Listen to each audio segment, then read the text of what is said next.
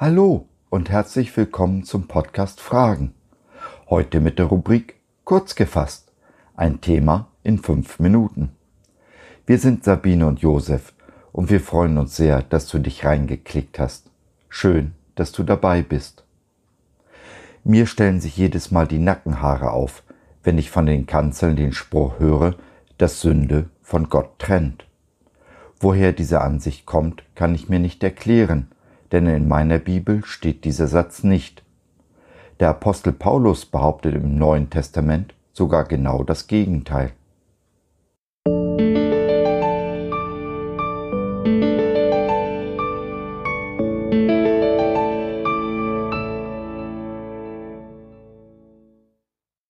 Ich bin ein Sünder, du auch? Gedanken zum Römerbrief, Kapitel 5 das Gesetz aber ist hinzugekommen, auf das die Sünde mächtiger würde. Wo aber die Sünde mächtig geworden ist, da ist die Gnade noch viel mächtiger geworden. Brief des Paulus an die Römer Kapitel 5 Vers 20. Es ist schon erstaunlich, was Paulus hier feststellt. Das Gesetz wurde gegeben, damit die Sünde mächtig würde. Das ist das Gegenteil dessen, was von vielen Kanzeln gepredigt wird, nämlich dass das Gesetz bzw. das Halten der Gebote uns zu besseren Menschen macht. Nichts könnte der Wahrheit ferner sein, schon allein deshalb, weil kein Mensch die Gebote halten kann, also durch sie gerecht wird. Und trotzdem versuchen wir es jeden Tag aufs Neue. Meist streben wir aber in die umgekehrte Richtung. Wir sündigen, verstoßen also gegen das Gesetz und in der Folge verdammen und verurteilen wir uns. Wir halten uns für schlechte Menschen, weil wir Gottes Willen zuwidergehandelt haben.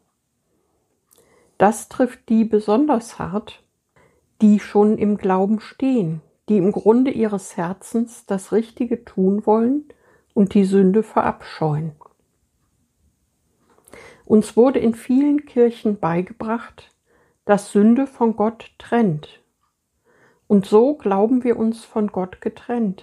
Wir glauben, dass er sich von uns abwendet und uns bestraft für unsere Sünde. So ist das Bild eines missmutigen, von seinen Kindern enttäuschten Vaters entstanden, der darüber hinaus noch die Rute schwenkt, um uns damit zu züchtigen.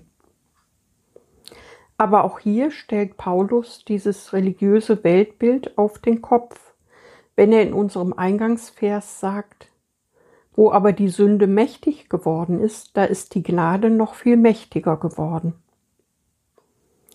Wer von dieser Gnade gekostet hat, wird ein neuer Mensch, wird frei, frei von Schuld und Verdammnis. Ihm ist vergeben, er ist reingewaschen durch das kostbare Blut von Jesus. Von unseren Herzen fällt ein gewaltiger Ballast ab, mit dem wir uns und unsere Mitmenschen nicht mehr beschweren. Nur wer die Vergebung empfangen und angenommen hat, kann von Herzen sich und seinem Nächsten vergeben und für seine Feinde beten.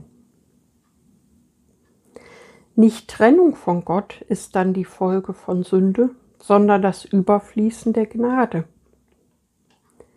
Der Vater wendet sich seinen Kindern zu, besonders in den Momenten, wo sie gefallen sind.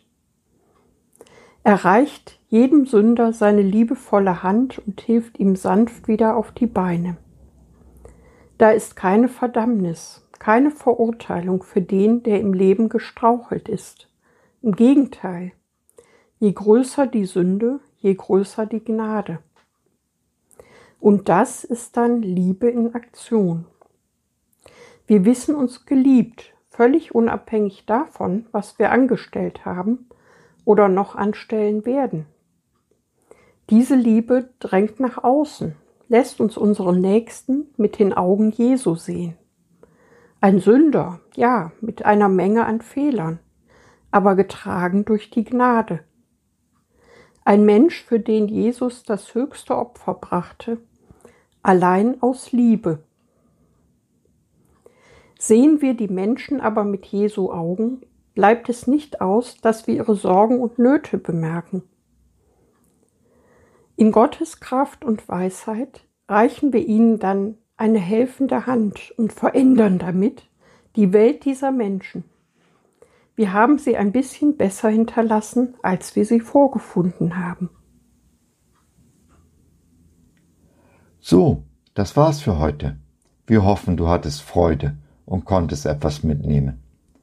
Wenn du noch Fragen hast oder mit uns in Kontakt treten möchtest, dann besuche uns doch im Web www.gott.biz.